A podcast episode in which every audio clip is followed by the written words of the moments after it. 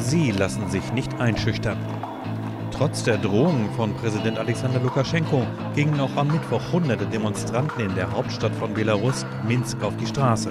Sie versammelten sich vor dem Innenministerium und forderten die Freilassung von Demonstranten, die bei vergangenen Protesten festgenommen worden waren.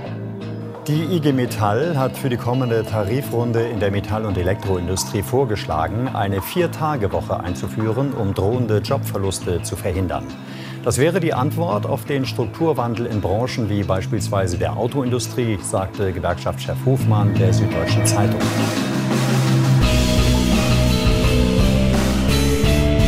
Und damit herzlich willkommen zu Episode 143 vom jungen politischen Podcast, wie immer zusammen mit Simon. Hallo und dabei Roman. Einen wunderschönen guten Tag. Heute sprechen wir tatsächlich endlich auch mal über ja, eines der größten außenpolitischen Themen, die es aktuell gibt aus deutscher Sicht, und zwar die Entwicklungen in Belarus. Das hatten wir uns ja noch aufgespart äh, von letzter Episode. Da haben Roman und ich ja auch letztes Mal gesagt, das ist natürlich schwierig, da jetzt kontrovers drüber zu diskutieren, weil wir beide jetzt eher anti-autoritäre, demokratiefreundliche Menschen sind. Echt? Da kennst du mich aber nicht gut genug. Ich bin gespannt, Roman, was du heute auspacken wirst in der Episode. Du kannst mich. Hör, hör dir mal unsere Epistokratie-Folge an, dann. Äh, Ach ja. Bescheid. Oh Gott, nee. Auf gar keinen Fall die alten Episoden äh, schön Finger weg von lassen. Aber wir wollen auf jeden Fall deshalb nochmal jetzt nach Belarus gucken, einfach weil es durchaus interessant ist, sich anzuschauen, wie es jetzt dazu gekommen ist, wo wir gerade sind und natürlich auch so ein bisschen, um das Wissen aufzufrischen, ähm, beziehungsweise vielleicht erstmal überhaupt Basiswissen ähm, zu erreichen. Denn ich glaube, für ganz viele von uns, äh, inklusive mir und auch Roman, hat Belarus jetzt vor den letzten Monaten keine wirklich große Rolle gespielt. Nee, tatsächlich nicht. Was aber äh, eine Rolle gespielt hat innerhalb der letzten paar Tage und innerhalb des letzten paar Monate bei mir, war ja tatsächlich Corona. Ich weiß nicht, ob du das mitbekommen hast, aber wir hatten sowas wie eine äh, weltweite Pandemie mhm, und ja, äh, ja. die Klingelt Wirtschaft was. leidet darunter und gerade strukturell schon sehr angeschlagene Wirtschaftszweige haben tatsächlich existenzielle Probleme und deshalb hat äh, sich der IG Metall-Vorsitzende Jörg Hoffmann, heißt der gute Mann, jetzt für äh, die Einführung einer Vier-Tage-Woche äh, ausgesprochen. Und was das in der aktuellen Situation für Vorteile haben könnte, wie damit Jobs gerettet werden können, das wollen wir besprechen, sozusagen als tagesaktuelle Debatte. Wir wollen uns das Ganze aber auch als eine Art Zukunftsversion die, wie ich finde, schon eine gewisse Realitätsnähe hat. Ähm, ja, wollen wir uns Fall. das Ganze angucken. Das allerdings erst Teil 2. In Teil 1 werfen wir den Blick, wie Simon schon gesagt hat, weg von Deutschland und hin nach Belarus. Und Simon hat zu der ganzen Thematik einen wirklich ohne Ironie sehr guten Beitrag vorbereitet, sehr gut recherchiert. Man muss auch mal Sachen loben, wenn sie gut sind. Dementsprechend äh, viel Spaß. Die Republik Belarus hat vermutlich für die allermeisten Deutschen nie wirklich eine Rolle gespielt. Entsprechend begrenzt ist somit wohl auch ein allgemeines Verständnis für die politische Lage und Geschichte der ehemaligen Sowjetrepublik. Daher hier ein kurzer Überblick. Nach dem Zusammenbruch der Sowjetunion erklärte sich Belarus offiziell am 25. August 1991 zu einem unabhängigen Staat. Knapp drei Jahre später gewann Alexander Lukaschenka die Präsidentschaftswahlen. Lukaschenka war einst ein Politikkommissar der Roten Armee und ein erklärter Gegner einer Öffnung in Richtung Westen. Ziel seiner ersten Regierungsjahre war, die noch junge, eigenständige Republik wieder mit Russland zu vereinen. Er drehte Reformen zurück und brüstete sich damit als einziger Abgeordneter im obersten Sowjet von Belarus gegen die Auflösung der Sowjetunion gestimmt zu haben. Gemeinsam mit Boris Jelzin, dem ersten Präsidenten Russlands, gründete er die Russisch-Belarussische Union. Beide Staaten wollten ihre politische und wirtschaftliche Zusammenarbeit intensivieren. Lukaschenka erhoffte sich laut Beobachtern wohl, Präsident einer geeinten belarussisch-russischen Republik zu werden. Nachdem Wladimir Putin die Kontrolle in Russland übernahm, rückte die gemeinsame Union allerdings in den Hintergrund und wurde nie gänzlich verwirklicht. Die Beziehungen beider Staaten und beider Präsidenten waren stets wechselhaft. Russland wollte mehr Einfluss über Vergünstigungen der Öl- und Gaspreise gewinnen, Belarus fand nie wirklich politischen Anschluss an Europa, wollte sich aber auch nie hundertprozentig an Russland binden. So scheiterte Putin beispielsweise mit seiner Idee, den russischen Rubel zum offiziellen Zahlungsmittel in Belarus zu machen. Innenpolitisch riss Lukaschenka relativ schnell nach seiner ersten Wahl die gesamte Macht an sich und regiert Belarus seither autoritär. Zwielichtige Verfassungsänderungen und mit hoher Wahrscheinlichkeit gefälschte Wahlen hielten den letzten Diktator Europas, wie der ehemalige deutsche Außenminister Guido Westerwelle den belarussischen Präsidenten einst bezeichnete, über zwei Jahrzehnte bis heute im Amt. Kritische Massenkundgebungen wie in Minsk nach der Präsidentschaftswahl 2010 ließ Lukaschenka gewaltsam niederschlagen. Oppositionelle ließ er einsperren oder verschwinden. Auch vor der diesjährigen Wahl wurden zwei relevante Gegenkandidaten für das Amt des Präsidenten, Viktor Babarika und Sjahej Zichanowski, festgenommen. Letzterer wurde durch seine YouTube-Videos zur politischen Lage in Belarus bekannt. Seine Frau Svetlana Sichanowskaja trat an seiner Stelle an und möchte nun nach der Wahl die Führung im Land übernehmen. Sie hat eine breite Unterstützung in der belarussischen Bevölkerung. Aus Litauen, wohin sie nach der Wahl ausgereist ist, ruft sie die Arbeiterinnen der staatlichen Unternehmen in Belarus zum Generalstreik auf. Im ganzen Land gehen seit der Wahl Hunderttausende Menschen auf die Straße und fordern den Rücktritt Lukaschenkas. Am Mittwoch erklärte die EU das offizielle Wahlergebnis in Belarus nicht anzuerkennen. Außerdem sprachen sich Außenminister der EU für Sanktionen gegen den russischen Nachbarstaat aus.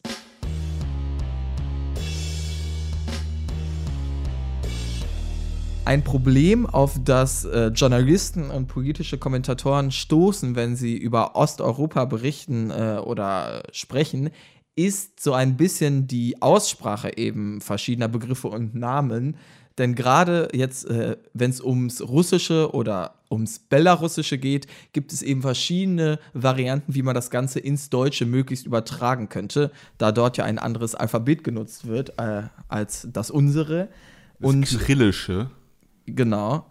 Ähm, das, äh, vielleicht habt ihr das mal ähm, gehört in der aktuellen Berichterstattung, dass ich fand früher eher von Lukaschenko die Rede war und jetzt aktuell die meisten Medien Lukaschenka auf einmal schreiben. Und da ist der Unterschied ja, eben, stimmt. dass Lukaschenko die russische Variante darstellt, während Lukaschenka die äh, weißrussische oder belarussische Variante, wie man ja jetzt aktuell eher sagt, darstellt. Das gleiche gilt auch für die Oppositionspolitikerin, ähm, die dort jetzt gern die Führung übernehmen würde, Tichanowskaja. Da sind die äh, Medien oder die deutsche Presselandschaft aber ziemlich inkonsistent, weil während sie von Lukaschenka auf der einen Seite schreiben, heißt es dann immer Tichanowskaja.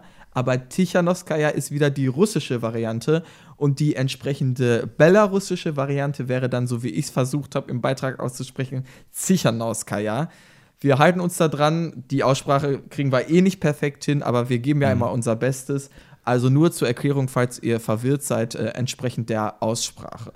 Es ist ja wirklich sehr aufschlussreich und interessant und es zeigt vor allem auch, dass du dich da mit der Materie beschäftigt hast und es ist vor allem ein sehr viel originellerer belarussisch, weißrussisch, äh, russischer Sprachfun-Fact als der, den man jetzt in den Medien die äh, ganzen letzten Tage gehört hat, nämlich warum man jetzt nicht mehr Weißrussland sagt, sondern Belarus. Der Grund dafür ist relativ offensichtlich, dass Weißrussland insinuiert, dass Belarus ein Teil von Russland wäre, was ja nicht so ist. Und Russ und Russland ist was Unterschiedliches. Dementsprechend ist Belarus deutlich trennschärfer als Weißrussland, weswegen auch das Außenministerium jetzt von Belarus spricht und wir natürlich auch. Ähm, ja. Das ist sozusagen der, der, der, der Sprach-Fun-Fact für Arme, während Simon ja wirklich äh, abgeliefert hat. Also Chapeau. naja, also ich glaube, äh, Menschen, die äh, Russisch sprechen oder so, für die wird ja, das die lachen sowieso darüber, ist klar. Aber dafür, dass wir keine Native Speaker sind, ist es da, denke ich, schon mal ganz okay. Aber wir sind ja der junge politische Podcast, deswegen. Äh Zum Politischen meinst du, ja. ja. Also ich denke, wir können ja einmal äh, starten mit der aktuellen Lage jetzt in Belarus und vielleicht der Frage, ähm, wie ist es jetzt auf einmal zu dieser Situation gekommen? Es ist ja nicht das erste Mal, dass der Präsident Lukaschenka ähm, vermutlich dort Wahlen gefälscht hat. Echt? Also diese oh. 80 Prozent. Ähm, auf die er sich immer beruft, die gab es ja schon bei den letzten Wahlen. Inzwischen ähm, hat er fünf Amtszeiten hinter sich. Aber jetzt auf einmal gibt es eben Proteste, die tatsächlich zu seinem Sturz führen könnten. Und da kann man sich ja schon die Frage stellen, warum ausgerechnet jetzt? Warum begehrt das Volk dort jetzt auf? Also äh, es gibt, was ich verstanden habe, äh, ist, dass es da, es gibt mehrere Ansätze. Also ein entscheidender Punkt ist, dass man mit Sichernoskaya jetzt tatsächlich eine Kandidatin hat, hinter der sich die ganze Opposition vereinigt hat. Ja. Das war in den Wahlen zuvor, war das immer wieder aufgesplittert, während man jetzt eine Kandidatin hat, hinter der sich alle, also kleinster gemeinsamer Nenner, vereinen können. Äh, und das zeugt einfach davon, dass du mehr Leute mobilisieren kannst, dass du mehr Geschlossenheit hast, du hast einfach eine mächtigere Verhandlungsbasis, du hast eine größere Demonstration, mehr Menschen, mehr ja. Macht, um äh, solche ähm, ja, Machthaber äh, ähm, potenziell stürzen zu können. Und äh, der andere Punkt ist, äh, dafür hat man Belarus wahrscheinlich in den letzten, äh, letzten Monaten doch schon in den Nachrichten mitbekommen, zumindest wenn ihr euch für Fußball interessiert. Denn Belarus ist ein Land, oder äh, Lukaschenka ist äh, ein äh, Staatschef, autoritärer Staatschef, der Corona einfach gar nicht ernst genommen hat. Viel weniger noch, als es beispielsweise Trump tut. Er hat es einfach für irgendein Hirngespinst gehalten und hat Der Bolsonaro-Style, könnte man fast sagen. Ja. ja, es ist ja wahrscheinlich sogar noch schlimmer, oder? Äh, also Bolsonaro war ja auch Corona-Leugner, bis es ihn ja. selbst erwischt hat. Ich, Lukaschenka ist bis jetzt noch äh, davongekommen. Aber worauf ja. du hinaus möchtest, ist, dass dort einfach zum Beispiel äh, weiter Fußball gespielt wurde. Genau. In den aktuellen in Stadien, mit vollen Stadien. Ja, was natürlich jetzt nicht vergleichbar ist mit äh, deutschen Stadien, also Obviously, da stehen ja. da keine 80.000, ne? Ähm, also da ist das mit Abstand und so weiter auch ein bisschen leichter äh, als in Deutschland. Aber 80.000 gibt es ja auch nur ein Stadion in Dortmund, äh, in Deutschland, was das äh, vermag, so viele Zuschauer ja, ich glaube, in Belarus kommt man irgendwie so auf 2.000 oder sowas. Ähm, ist ja jetzt aber auch eher egal, du möchtest darauf hinaus, dass eben ähm, diese krasse Leugnung gegenüber des Coronavirus das äh, Volk auch noch mal mehr entzürnt und auf die Barrikaden gebracht hat, als es vielleicht äh, vorherige Entscheidungen von Lukaschenka gewesen waren. Einmal das ähm, und dass man ob dieser Hilflosigkeit, dass der Staat da wirklich, äh, jetzt im Unterschied zu Deutschland beispielsweise, gar nicht geholfen hat, dass man wirklich gesehen hat, hey, wenn wir wirklich äh, zusammenhalten und zusammenarbeiten, dass man da auf jeden Fall etwas erreichen kann und dass dieses äh, Potenzial, das einem da so deutlich geworden ist, jetzt in einer anderen Situation äh, mobilisiert wird und ja. Äh, dass sich das daraus entwickelt. Ja, weil eben Lukaschenka politisch nichts gegen das Coronavirus getan hatte, musste das aus der Zivilgesellschaft kommen. Ähm, und da hat dann vielleicht äh, so eine Art Politisierung automatisch stattgefunden, indem man sich äh, nicht mehr auf den Staat verlassen konnte, sondern eben selbst die Maßnahmen ergreifen musste. Und auch dein erster Punkt mit der Vereinigung der Opposition ist ja durchaus relativ äh, richtig, würde ich sagen. Nur Denn, relativ richtig. Ja, die Frage ist, du hast natürlich gesagt, die Opposition ist vereint. Ähm, das ja, ist immer eine äh, Definitionsfrage natürlich. Aber sie hat zumindest hier eine vereinte Kandidatur gehabt, die eben äh, eigentlich über alle so oppositionellen Gruppen unterstützt wurde, aufgrund des Faktes, dass eben die äh, vorherigen beiden Oppositionskandidaten äh, die Chancen hatten, sozusagen eingesperrt wurden. Und Somit hat sich die ganze Opposition hinter eben Zichanowskaja ähm, versammeln können und sie hat entsprechend viel Rückenwind auch aus der Bevölkerung äh, gehabt, da eben dort eine gewisse Politisierung eben ja durch Corona und so weiter stattgefunden hat insgesamt. Und dann hat Lukaschenka praktisch das gleiche Wahlergebnis verlauten lassen, das er immer verlauten lassen hat, obwohl jeder ähm, ja, einfach nur indem er auf die Straßen geguckt hat, mitbekommen hat, dass es eine völlig äh, höhere Wahlbeteiligung gab als sonst immer. Also es äh, nicht ansatzweise vergleichbar war mit den letzten Wahlen, die ja auch schon vermutlich gefälscht waren. Jetzt waren viel mehr Menschen auf der Straße. Es gab eine vereinte Oppositionskandidatin und Lukaschenka spricht wieder von 80 Prozent. Und das ist so unglaubhaft und so abwegig, dass eine jetzt vielleicht noch auf einmal neu politisierte Gesellschaft, die es vorher vielleicht nicht so war, eben dann gemeinsam auf die Barrikaden geht und jetzt äh, ihrem Diktator tatsächlich gefährlich werden kann. Ja, das sind ja noch nicht ganz, aber fast sogar DDR-Verhältnisse. In der DDR waren es ja, glaube ich, mal 98 Prozent oder so. Lukaschenko hat in einer bei einer anderen Wahl, glaube ich, mal gesagt, ganz kurz als Fun Fact, da hat er auch, glaube ich, 83 äh, Prozent verlauten lassen, hat aber gesagt, eigentlich waren es sogar über 90 Prozent, aber weil das so unglaubwürdig klingt, habe ich als der gute Mann, der ich bin, das Ergebnis runterkorrigieren lassen. also, ja, um deinen Punkt zu unterstützen. Es, es riecht auf jeden Fall schon sehr stark nach Wahlfälschung und ist noch viel mehr als nur riechen. Äh, es gab auch einzelne Wahllokale, wo richtig ausgezählt worden ist, wo sich die, ähm, die, die Leute, die die Wahlen in diesem Lokal geleitet haben, halt nicht von der ähm, äh, dem, dem Staatsdruck ge, gebeugt äh, haben. Und da sind tatsächlich äh, 70 Prozent ausgezählt worden für Zichanowskaja, die, äh, die äh, Gegenkandidatin. Äh, und das ist natürlich, jetzt kann man nicht übertragen, aber um mal so einen Eindruck zu haben, dass es da auf jeden Fall mit den 80 Prozent für ja. Lukaschenka sehr, sehr abwegig ist. Und das bekommen dort eben alle mit. Und auf einmal ähm, haben das allein das politisiert ja dann eine Gesellschaft, wenn so offensichtliche Ungerechtigkeit eben von äh, den Menschen in Machtpositionen ausgeübt wird. Vorher Belarus, so wie ich das jetzt verstanden habe, wenn ich mich so ein bisschen in das Thema eingelesen habe, ähm, haben sagen einige Beobachterinnen und Beobachter, dass dort die Menschen eigentlich nicht sehr viel mit Politik am Hut hatten, ähm, sondern das alles immer halt so ein bisschen erduldet haben und eigentlich die Politik im Alltag nicht wirklich eine Rolle gespielt hat, außer vielleicht, wenn man in den vielen staatlichen äh, Fabriken gearbeitet hat. Dort gab es dann eben das Gehalt vom Staat, staatlich verordnete Arbeitszeiten, aber politische Debatten oder so haben nie wirklich stattgefunden. Und das Ganze ist eben jetzt anders in Anbetracht dieser so offensichtlichen Dreistigkeit äh, dieses äh, autoritären Staatschefs, dass eben vielleicht ein Umsturz droht? Das ist ja die nächste Frage, die man sich stellen kann. Ich meine, wir beide sind jetzt keine Belarus-Experten, deshalb auch nicht die mhm. ersten Ansprechpartner,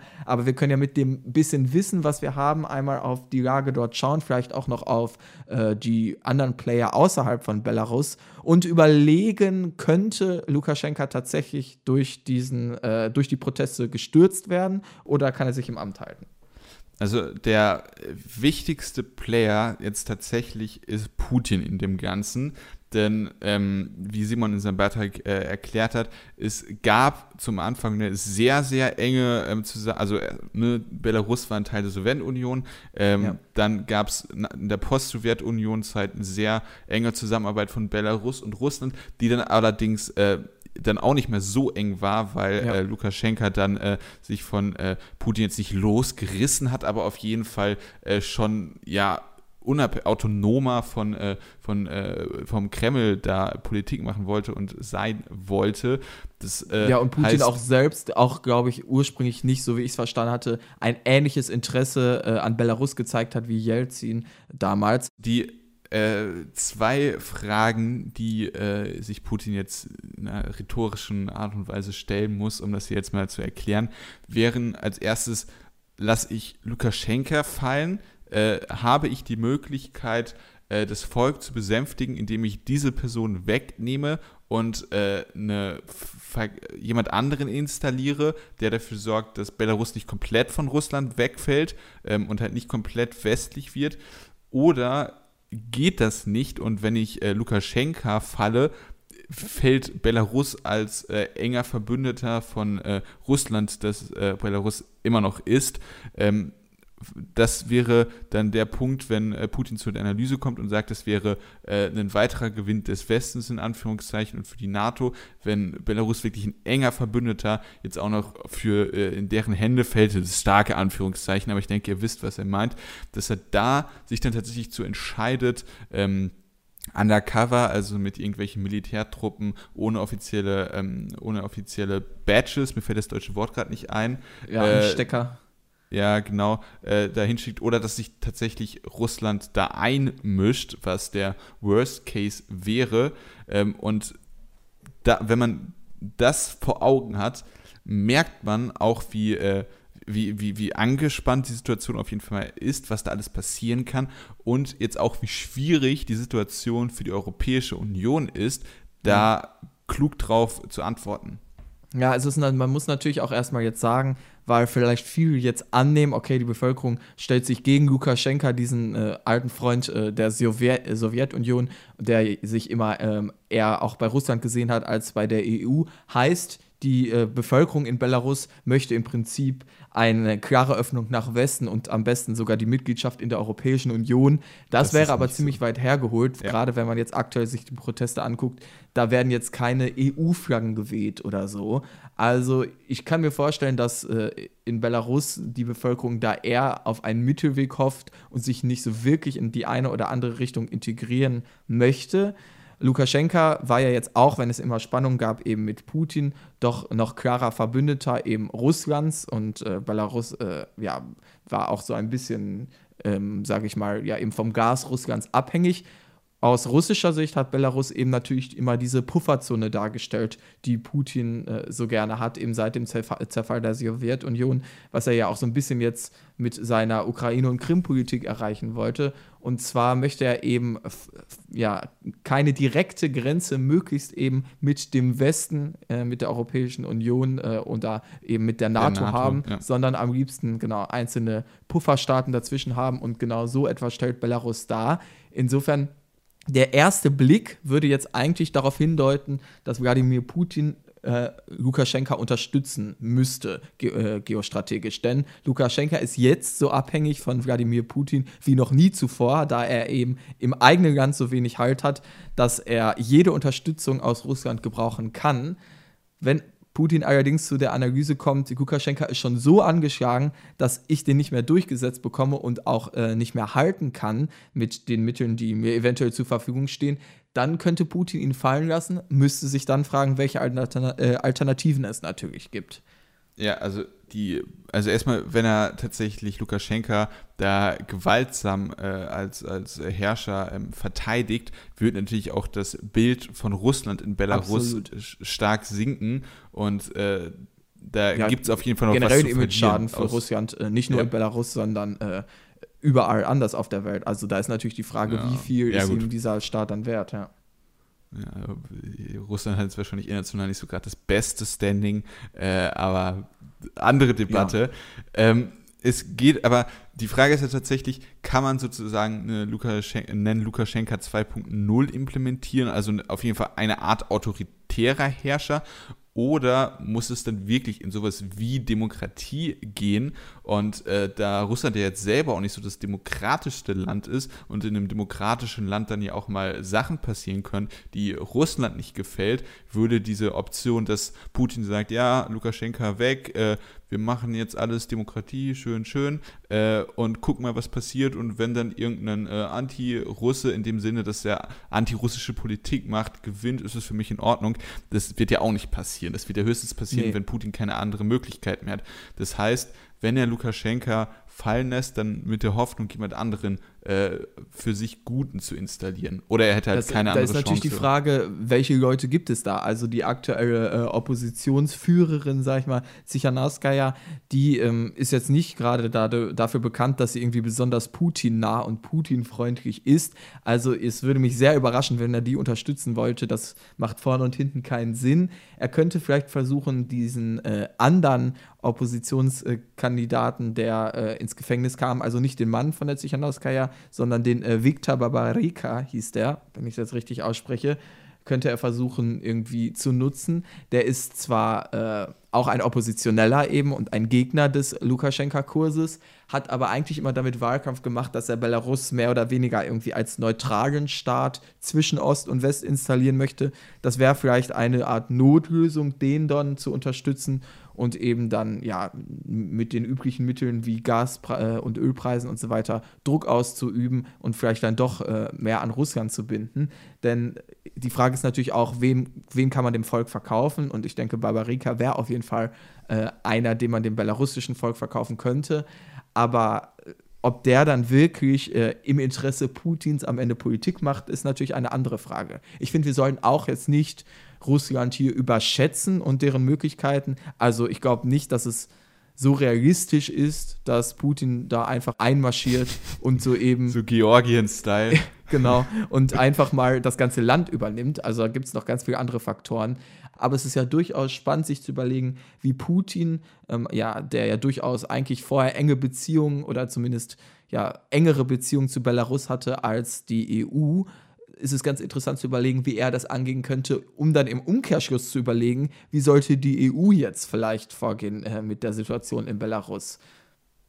Also man sollte auf jeden Fall, ähm, also der, der, erste Schritt ist auf jeden Fall getan, dass man das Wahlergebnis offiziell nicht anerkannt hat. Äh, in Sachen äh, EU-Außenpolitik ist es ja fast schon ein Meilenstein, dass man da so geschlossen zu etwas kommt. ähm, und dann ist die Frage ja wirklich, wie hart vorgehen. Und ähm, ich denke, muss auf jeden Fall in Kontakt mit den Oppositionellen kommen. Da gibt es ja auch schon einen Rat, der sich selber gegründet hat von den Oppositionellen, dass man versucht, mit denen in Kontakt zu kommen. Dass äh, Merkel beispielsweise hat sie ja auch geguckt, Sichanowskaja ist ja nach Litauen geflohen, ja. äh, wie es ihr geht. Ähm, dass äh, ich glaube, äh, United Kingdom und Litauen hatten beide schon angeboten äh, zu verhandeln, dass man da tatsächlich äh, die Rolle des Neutralen einnimmt und nicht des Akteurs. Ja, Angela, und, ganz kurz, äh, Angela Merkel ähm, war ja da durchaus auch im Spiel. Also die äh, Opposition ja. in Belarus hatte ja auch sich Angela Merkel als Verhandlerin gewünscht. Und sie hat ja auch Erfahrung in äh, beispielsweise bei dem Ukraine-Russland-Konflikt. Auf jeden Fall. Da ja. war sie auch aktiv. Aber so wie ich das aktuell verstanden habe, möchte Lukaschenka noch nicht mit Angela Merkel sprechen. Ähm, aber das will ich auf jeden Fall sagen, äh, sagen ist äh, keine schlechte Idee, jetzt hier erstmal eine Vermittlerrolle ähm, zu übernehmen. Vielmehr kann die EU jetzt dort auch nicht ausrichten, ähm, da wir keinen allzu großen schon. Einfluss in Belarus haben. Also nicht vergleichbar mit dem von Russland. Also man kann natürlich immer irgendwo einmarschieren, aber das ist jetzt nicht so die äh, beste und realistischste Idee. Äh, man ja. kann natürlich mit Sanktionen relativ viel bewirken. Da ist natürlich aber auch die Frage, inwieweit das dann die Bevölkerung trifft. Und, ja, äh, einmal das und wie gesagt, äh, da wir ja jetzt nicht einen vergleichbar engen wirtschaftlichen Austausch mit Belarus haben wie eben Russland, sind europäische Sanktionen, ist dann natürlich auch die Frage, wie wirkungsstark können die sein. Also ich äh, bin jetzt kein Experte, im Gegenteil für, dafür, wie jetzt genau irgendwie die Handelsbilanz äh, zwischen ja, aber Litauen ist ja beispielsweise, Belarus aussieht, ja. Aber Litauen ist ja beispielsweise Nachbar, das heißt, da wird ja schon irgendwas von Signifikanz sein in Sachen Handel. Und natürlich hat man nicht dieselben Mittel wie Russland, da hast du völlig recht, aber dass man da vielleicht ein klein äh, paar Möglichkeiten hat äh, und wenn man die stark ausnutzt, äh, auch mit den USA zusammen, da wäre wahrscheinlich schon Potenzial ich habe eher den Eindruck, dass wir jetzt anerkennen müssen, dass vielleicht die Europäische Union äh, kein all, keine allzu große Rolle erstmal in diesem Konflikt spielen wird. Ich, was auf jeden Fall klar sein sollte und denke ich auch ist, ist, dass man hier eindeutig die Opposition unterstützt, äh, auch äh, immer klar das kommuniziert und eben ganz klar die Option offen hält, hey, wenn ihr es schafft, dort äh, eine Demokratie zu installieren, einen äh, oppositionellen Kandidaten äh, aufzustellen und zum Präsidenten zu machen. Wie die Tür in der Europäischen Union steht euch immer offen. Äh, wir führen gerne intensivere Beziehungen und somit halt dann den Druck natürlich auch nochmal auf Lukaschenka zu erhöhen, dass es eben diese ja, neue Perspektive gibt, die realistisch ist, so wenn, wenn er eben zurücktritt.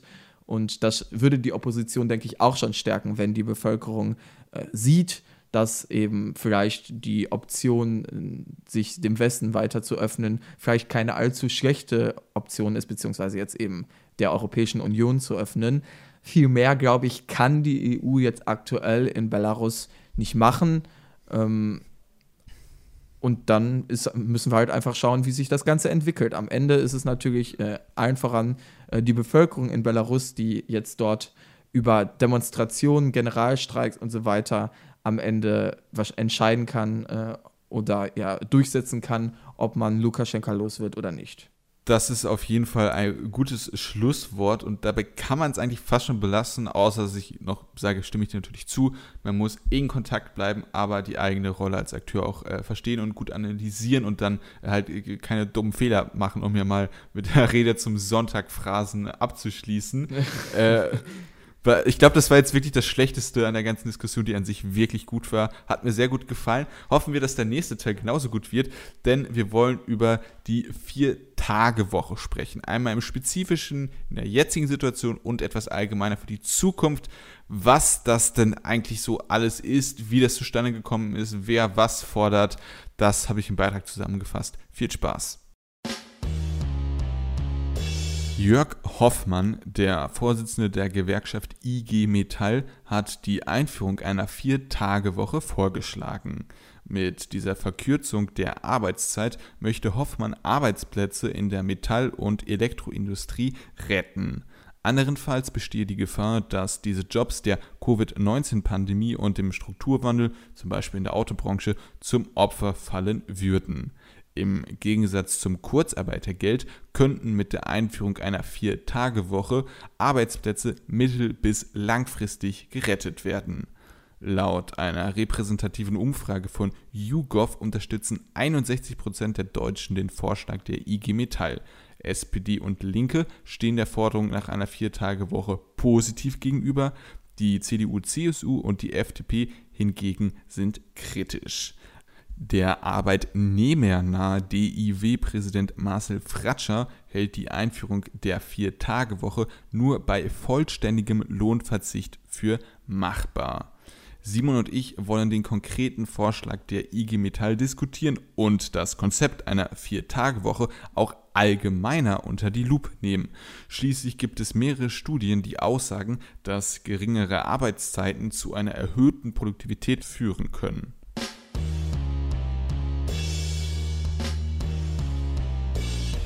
In meinem Beitrag habe ich ja die Umfrage von YouGov erwähnt, die sich ja ähm, mit, dem, mit dem Vorschlag der IG Metall jetzt auf die konkrete Situation, auf deren ähm, Industrie bezogen hat. Und da möchte ich jetzt einfach mal fragen, im jungen politischen kalten Wurf ins Wasser-Stil, bist du einer der 61 Prozent? Also ich halte es in Anbetracht der äh, aktuellen konjunkturellen Lage durchaus für sehr sinnvoll, ähm, solche Mittel einzuführen, die eben Arbeitsplätze schützen können, die jetzt akut in der aktuellen Situation bedroht wären. Die könnte man so dann natürlich äh, ja, am Leben erhalten, indem natürlich dann in einer Viertagewoche in vielen Berufen einfach ja, mehr Arbeitsplätze benötigt würden, da in verschiedenen Betrieben äh, nicht die gleiche Arbeit äh, in weniger Arbeitszeit natürlich einfach so abgeliefert werden kann. Ähm, und das Ganze würde auf jeden Fall helfen, zumindest diese Zeit zu überbrücken, in der jetzt gerade aufgrund der wirtschaftlichen Situation Arbeitsplätze verloren gehen würden, die normalerweise in einer gesunden Konjunktur eigentlich gebraucht werden würden und benötigt wären. Und das wäre auf jeden Fall mindestens eine sinnvolle Überbrückungsmaßnahme. Über Arbeitszeitverkürzung generell als Perspektive wollen wir gleich noch sprechen. Ne? Ja, äh, also hier im Konkreten find, würde ich das Ganze tatsächlich einfach nur in Anführungszeichen als mittel- bis langfristige Alternative fürs äh, Kurzarbeitergeld, was eher eine kurz- bis mittelfristige Wirkung hat, analysieren. Das heißt, äh, es geht ja tatsächlich darum, wie du gesagt hast, Arbeitsplätze zu schützen. Man äh, muss immer gucken, also der, der, das Coole an Kapitalismus, um jetzt mal mit dem Christian Lindner-Satz anzufangen, ist ja, dass ähm, unproduktive Arbeitsplätze vernichtet werden und du dadurch Fortschritt hat, hast. Also es mhm. hat ja einen Grund, warum wir keine äh, Näherin mehr haben im ja. eigentlich. Okay, gibt es immer noch, aber nicht mehr so wichtig. Um den Adam Smith zu machen jetzt. Oder den Karl Marx. ja, hier. aber ja. Ähm, also der Punkt ist auf jeden Fall, dass man äh, veraltete Technologien, veraltete Jobs, äh, dass die vernichtet werden in dem Sinne auch. Und da ist natürlich die Frage, inwieweit mit solchen Maßnahmen äh, alte, ineffektive, überholte Jobs ähm, übers, äh, einfach rettet, ohne dass sie tatsächlich eine Daseinsberechtigung in dieser Argumentation Ganz hätten. kurzer Einwurf, das passt nämlich zum Thema vorher in Belarus. Äh, dort wird auch sozusagen den staatlichen Betrieben teilweise vorgeworfen, dass dort künstlich irgendwie tausende Arbeitsplätze am Leben gehalten werden, obwohl sie eigentlich nicht mehr gebraucht werden. Also so sähe das dann eben ähm, in der Praxis aus, wenn es schief läuft. Das ist ja relativ klassisch auch was ein Fehler, den realsozialistische Regime teilweise gemacht haben. Ja. Aber um das äh, hier jetzt aber mal äh, weiter hier zu bleiben, ähm, die andere Debatte ist, oder die, das andere Argument ist, gerade in der Autobranche, wo wir gerade wirklich einen Strukturwandel haben, wo diese Industrie auch wirklich wichtig für Deutschland ist, muss man gucken, inwieweit man die Möglichkeiten hat, diese Industrie zu schützen, um sozusagen zu helfen, dass man sich transformiert, dass die Arbeitsplätze nachhaltiger werden. Und das heißt hier eine radikale Abkehr vom Verbrennungsmotor und hin zu Elektromotoren, zu äh, Wasserstoffmotoren bei äh, LKWs oder auch zu, zu ÖPNV. Da muss man natürlich gucken, wie man der Autobauer überhaupt mit äh, reinbringen kann. Aber dass man sozusagen hier die, die, die Starthilfe, um im äh, Autobild, in einem Autobild zu bleiben, äh, gibt, um diese Jobs dann langfristig zu schützen und halt nicht irgendwelche alten, ineffizienten Jobs irgendwie zu bewahren, sondern sie nur kurzfristig zu bewahren, damit sie langfristig wieder äh, technologisch. Und was hat das Ganze jetzt mit der Vier-Tage-Woche zu tun? Ja, das ist relativ offensichtlich, dass äh, du die, du hast jetzt, wenn, wenn man kein Kurzarbeitergeld hätte und keine Vier-Tage-Woche, dann würden mehr, also Vier-Tage-Woche ist im Endeffekt einfach nur ein Lohnverzicht der Bevölkerung, äh, der, der, der Arbeitnehmerschaft und gleichzeitig äh, arbeitet man weniger, also Kurzarbeit.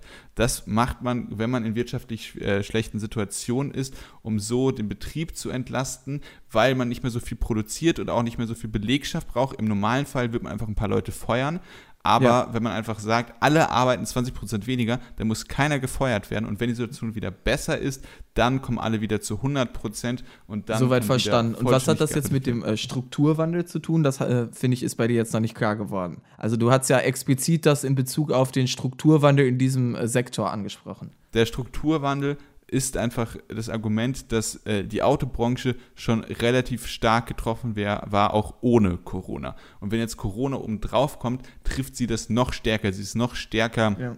gefährdet vor, äh, dass Arbeitsplätze verloren werden als andere Industriebereiche und dass man gerade bei solchen Jobs sozusagen dort helfen muss mit solchen Mitteln, damit die Arbeitsplätze äh, gehalten werden weil die das Potenzial haben, sich später zu äh, besseren Jobs, in dem Sinne, also technologisch besseren Jobs weiterzuentwickeln. Das heißt, man hilft jetzt erstmal kurzfristig ineffiziente Jobs, um das so sehr vereinfacht zu sagen, äh, zu schützen, um die dann später weiterzuentwickeln, die Jobs technologisch. Ich glaube, was es, äh, wie man es am verständlichsten ausdrücken kann, ist eben, dass dieser äh, ja, Strukturwandel oder, äh, oder, der, ich sag mal, der Umstiegsprozess langfristiger Besser, ja. stattfinden kann. Also wenn wir jetzt eben dafür sorgen, dass äh, durch die Vier-Tage-Woche ähm, Arbeitsplätze länger erhalten werden können, gibt das mehr Raum und Zeit, äh, gesellschafts- und sozial verträglich diesen Umstieg zu gestalten, als wenn einfach jetzt weiter äh, in der gleichen Höhe und Menge produziert wird wie vorher, dann werden relativ auf einen Schlag eben diese Jobs alle Stück für Stück verloren gehen, wenn die Technologie eben veraltet ist. Und wenn man äh, über solche Methoden halt Jobs länger anhalten kann, kann man halt auch den Menschen mehr Zeit geben, noch sozusagen diese Umschulungen äh, zu machen, um am Ende auf ja, umweltfreundlichere, zukunftsorientiertere Jobs umzusteigen ohne in der Zwischenzeit bereits den Arbeitsplatz verloren zu haben. Jetzt in Bezug auf richtig, genau. äh, Corona würde ich äh, auf jeden Fall zustimmen, unabhängig jetzt nochmal von der Frage von Strukturwandel gerade in der äh, ja, Autoindustrie zum Beispiel, ist das, ist die Vier-Tage-Woche, denke ich, ein gutes Mittel, um eben Jobs zu erhalten, weil ich nicht sagen würde, dass dort jetzt irgendwie künstlich dann Industrien am Leben gehalten werden, sondern wenn Mittel wie Kurzarbeit oder die Vier-Tage-Woche eben nicht da wären, dann würden viele Arbeitsplätze zack auf einen Schlag verloren gehen, die aber eigentlich in einer gesunden Wirtschaft ja weiterhin äh, gebraucht werden würden. Und die Menschen würden dann halt eben, sobald sich die Wirtschaft erholt, eventuell wieder den Arbeitsplatz gewinnen, hätten dazwischen aber eine Phase eben, in der ja hohe Arbeitslosigkeit in Deutschland herrschen würde, wo man nicht eingestellt wäre. Und da helfen Mittel wie Kurzarbeit und die Vier-Tage-Woche eben diese konjunkturell äh, schwächeren Phasen zu überbrücken, äh, indem halt einfach dadurch, dass mehr Arbeitsplätze benötigt werden durch Maßnahmen wie eine Vier-Tage-Woche, mehr Menschen angestellt werden können, äh, obwohl sozusagen weniger hergestellt werden muss aufgrund der schwachen Konjunktur. Genau, das Gegenbeispiel zu der Autoindustrie, wo man Potenzial hat, sich weiterzuentwickeln, wäre ähm, wenn man jetzt, was weiß ich, im Ruhrgebiet äh, irgendwie alte Kohlejobs unter Tage mit solchen Maßnahmen gerettet hätte, in Anführungszeichen, hättest du ja da kein Potenzial gehabt, dich in der Zukunft weiterzuentwickeln, was halt der fundamentale Unterschied zur Autoindustrie ist. Und hier. Da möchte ich darauf hinaus, dass man da dann umschulen kann in Richtung äh, Elektroautos zum Beispiel. Ja, genau, während du halt keine Elektrokohle machen kannst, um das jetzt mal so ganz ja, blöd ja. zu sagen. Ähm, aber das Ganze ist ja tatsächlich dann nur ein äh, Krisenwerkzeug und es hat ja schon das Ziel, dann langfristig auch wieder auf die Fünf-Tage-Woche zurückzukommen. Ja. So, die, ja, was heißt viel interessantere Frage, aber die andere Frage ist, wäre das nicht allgemein ein interessantes Konzept? Also, dass man sagt, Arbeitszeitverkürzung an sich jetzt. ja, für, für, ich weiß nicht, die Zukunft, das ist vielleicht gar nicht mal so sehr Zukunftsmusik. Was ist denn deine Position dazu? Also ich halte äh, die Debatte um Arbeitszeitverkürzung grundsätzlich für ähm, nicht falsch. Im Gegenteil, wenn man sich anschaut, dass wir trotz also steigender Produktivität, wenn man sich den groben Schnitt jetzt anschaut, über das letzte Jahrhundert, da geht ja die Produktivität eigentlich steil nach oben im Großen und Ganzen, ähm, trotz dessen keine Art von Arbeitszeitverkürzung in letzter Zeit erlebt haben. Also die Einführung der 8-Stunden-Woche, ich kann dir jetzt äh, nicht das genaue Datum nennen, aber die ist über 100 Jahre her, deutlich. Ich würde jetzt vermuten, irgendwie über 150 Jahre oder so. Ähm, wir das haben war die Folge aus dem äh, Manchester-Kapitalismus. Also damals haben die Leute wirklich 16 Stunden gearbeitet und Genau. sind trotzdem Ja, gestorben. und dann gab es in Äh, Europa eben starke sozialdemokratische Bewegungen und so, die eben die Acht-Stunden-Woche dann erkämpft haben. Das Ganze ist aber nun wirklich absolut äh, Geschichte. Habt ihr vielleicht mal irgendwie im Geschichtsunterricht gehört, noch vor dem Ersten Weltkrieg. So, in der Zwischenzeit ist viel passiert, äh, vor allem äh, sehr viel, ein sehr hoher Anstieg eben in der Produktivität. Trotzdem arbeiten wir zur gleichen Arbeitszeit. Ich halte deshalb es für durchaus realistisch, äh, mal nachzufragen, macht es denn nicht Sinn, über Arbeitszeitverkürzung nachzudenken, gerade wenn wir uns inzwischen äh, so Fragen stellen wie Work-Life-Balance, wie verbindet man Karriere mit Familie, wir haben die klassische Hausfrau abgeschafft, ähm, deshalb sind äh, ja ich sag mal, Kinder, ist kinderfreundliche Karriereplanung jetzt heutzutage ein viel größeres Thema, als es eben früher war. Und da ist Arbeitszeitverkürzung ja durchaus ein, finde ich, angebrachtes Mittel, weil aktuell müssen Leute, die vielleicht eben in Elternzeit gehen wollen, um die, äh, ja, um sich um die Familie kümmern zu können, das, dann ist das aktuell häufig gleichbedeutend mit Karriererückschritten. Dann ist es teilweise ein kompletter Ausstieg eben aus dem Beruf äh, für einige Jahre, was dann auch ja, Rückschritte vielleicht in der eigentlichen Karriereplanung ist, äh, darstellt, die man hatte. Und Arbeitszeitverkürzung würde am Ende bedeuten können, dass man vielleicht Familie und Beruf besser vereinen kann, weiter äh, arbeiten kann, weiter äh, äh, die Karriere planen kann, indem man, ich finde jetzt die Vier-Tage-Woche ist ein Modell, ich halte äh, den Sechs-Stunden-Tag auch für ein sehr gutes, ähm, indem man so eben dann einfach zwei Stunden weniger am Tag arbeitet und somit ähm, ja, das Arbeitsleben vielleicht auch viel besser mit dem Familienleben kombinieren kann. Vor allem, da tatsächlich ja, wie du im Beitrag gesagt hast, Studien zeigen, dass in vielen Berufen Menschen in sechs Stunden ähnlich produktiv sind wie in acht Stunden. Das heißt, trotz steigender Produktivität müsste man dann in einigen Branchen noch nicht mal einen Produktivitätsverlust äh, beobachten müssen. Im Gegenteil. Und ähm, das ist natürlich dann eben eine Frage, es gibt natürlich offensichtlich Branchen, wo man nicht die gleiche Arbeit in sechs Stunden wie in acht Stunden erledigen kann. Einfach Branchen, wo Präsenz gebraucht wird. ja.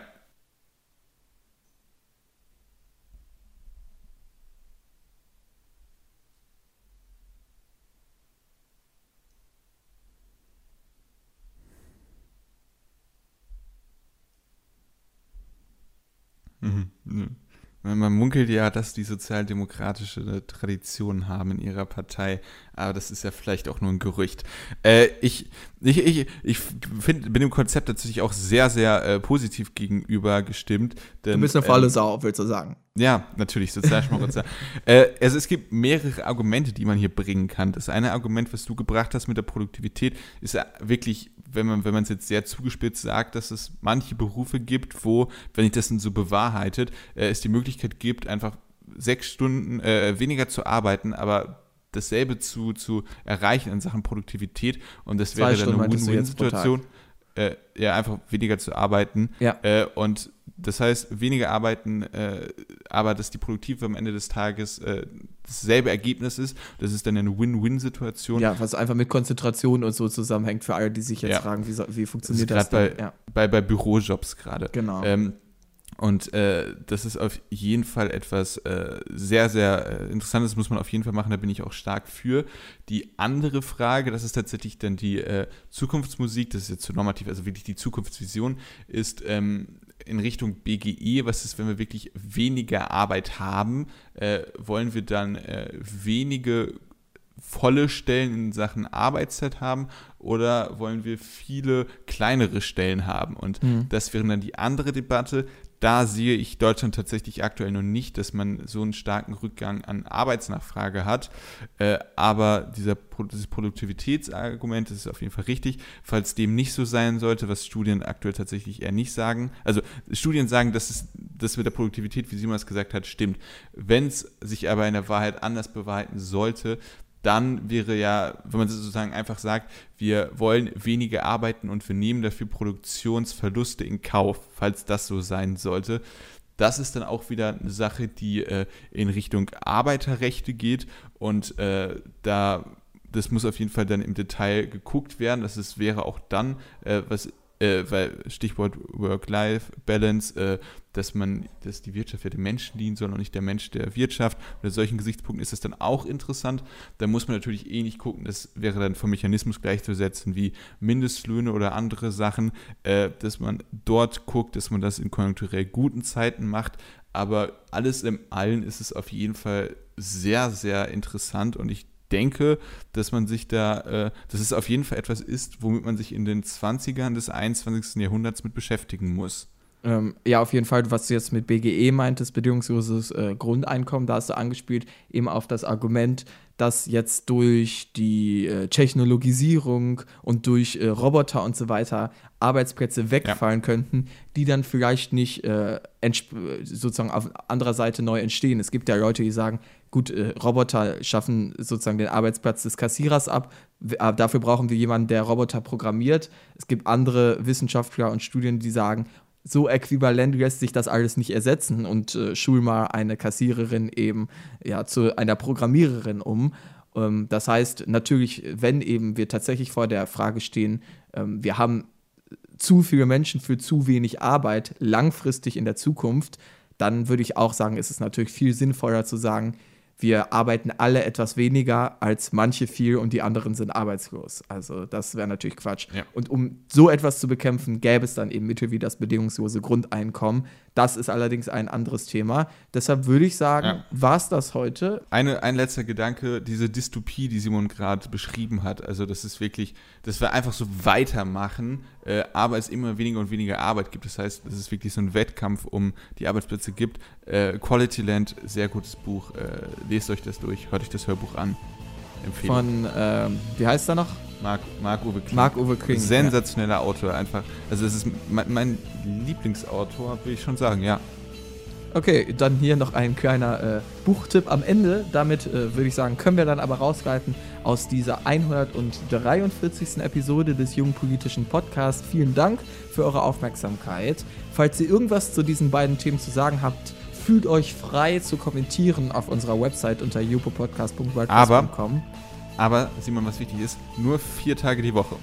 Sonst, äh, sonst Wir wollen euch nicht überfordern, das stimmt auf jeden Fall Ja. klar. Äh, da kommt ihr auch ganz einfach hin über den äh, Link bei uns in der Podcast-Beschreibung, sofern das Ganze bei eurem Podcatcher funktioniert. Sonst folgt uns auch noch auf Twitter, Jupo Podcast, für Updates zum Podcast sehr gerne. Bewertet uns, darüber würden wir uns sehr freuen, auf eurer äh, Podcast-Plattform, die ihr nutzt. Und dann hören wir uns nächste Woche wieder. Tschüssi.